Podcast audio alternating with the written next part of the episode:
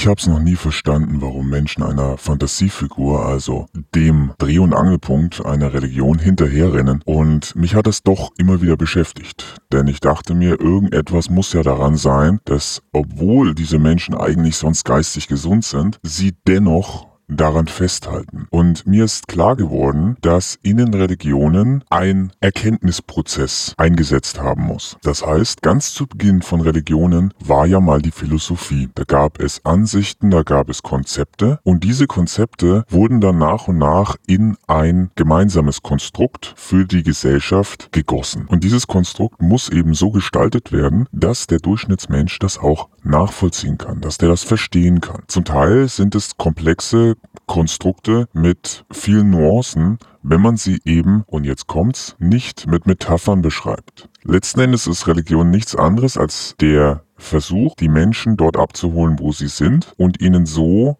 Philosophie nahezubringen. Das ist der eine Teil. Der andere Teil ist, dass es so ist wie eine Flüsterpost, die man als Kind vielleicht mal gespielt hat. Das heißt, der eine sagt was zum anderen ins Ohr, der sagt das, was er verstanden hat, an den anderen weiter. Und das führt dazu, dass ein Satz, der zu Beginn gesagt wurde, völlig anders am Ende ankommt. Und genau das ist auch mit der Religion passiert. Das heißt, zu Beginn stand eine Philosophie und aus dieser Philosophie ist Religion, mit Sünde und all diesen anderen menschenunwürdigen Begriffen entstanden. Also zusammengefasst heißt das, dass zu Beginn der Religion eben nicht ein Theismus stand, das heißt eine Person, die sich die Leute einbilden, sondern eine abstrakte Philosophie. Und diese Philosophie wurde weiterentwickelt. Weiterentwickelt wurden Dinge dazugeschrieben, Dinge weggenommen, eben ganz analog zur Flüsterpost. Irgendwann ist dieser Schritt gegangen worden, dass man eben Menschen besser etwas mitteilen kann, wenn sie es auch nachvollziehen können. Und Philosophie ist eben per se normalerweise nicht so leicht zugänglich. Wenn man allerdings mit Metaphern arbeitet und nichts anderes ist diese Fantasiefigur, die Religionen haben,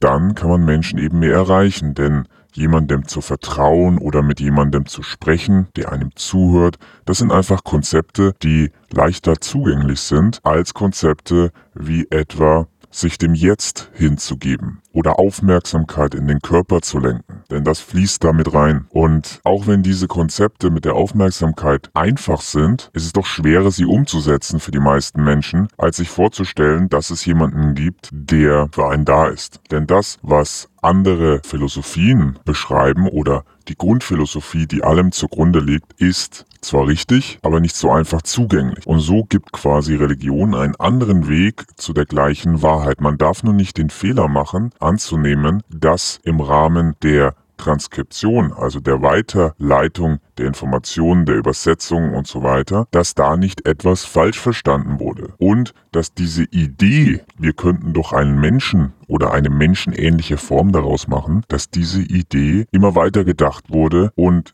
die ursprüngliche Philosophie, für deren Übermittlung es ja nur ein Mittel zum Zweck war, ganz verloren geht. Und das zeigt sich eben in solchen Dingen wie das macht man nicht oder er bestraft dich. Das ist einfach ein völlig fehlgeleitetes Ergebnis einer misslungenen Flüsterpost. Und das ist in jeder Religion so. Das heißt, jedem das seine, aber nicht behaupten, dass die Religion das Richtige ist und jeder sie glauben müsse, denn das ist Blödsinn. Das Einzige, was stimmt, ist, dass der Religion, wie jeder anderen archaischen Philosophie, etwas zugrunde liegt, eine Wahrheit zugrunde liegt. Aber diese Wahrheit, die muss man destillieren. Man darf das nicht so nehmen, wie es dort irgendwo geschrieben wird, sondern man muss es destillieren. Man muss herausfinden, was ist denn jetzt eigentlich die Idee dahinter? Die Menschen sagen ja auch ganz gerne, dass es in jeder Religion etwas Gutes gibt oder die Religion hat auch ihre guten Seiten. Natürlich hat sie ihre guten Seiten. Und deswegen sollte man sich ja auf die guten Seiten konzentrieren. Mit anderen Worten, die Essenz, die Philosophie, alles, was nichts mit einer Figur zu tun hat, die sich die Leute einbilden, alles, was nichts mit Ermordung von Andersgläubigen zu tun hat, sondern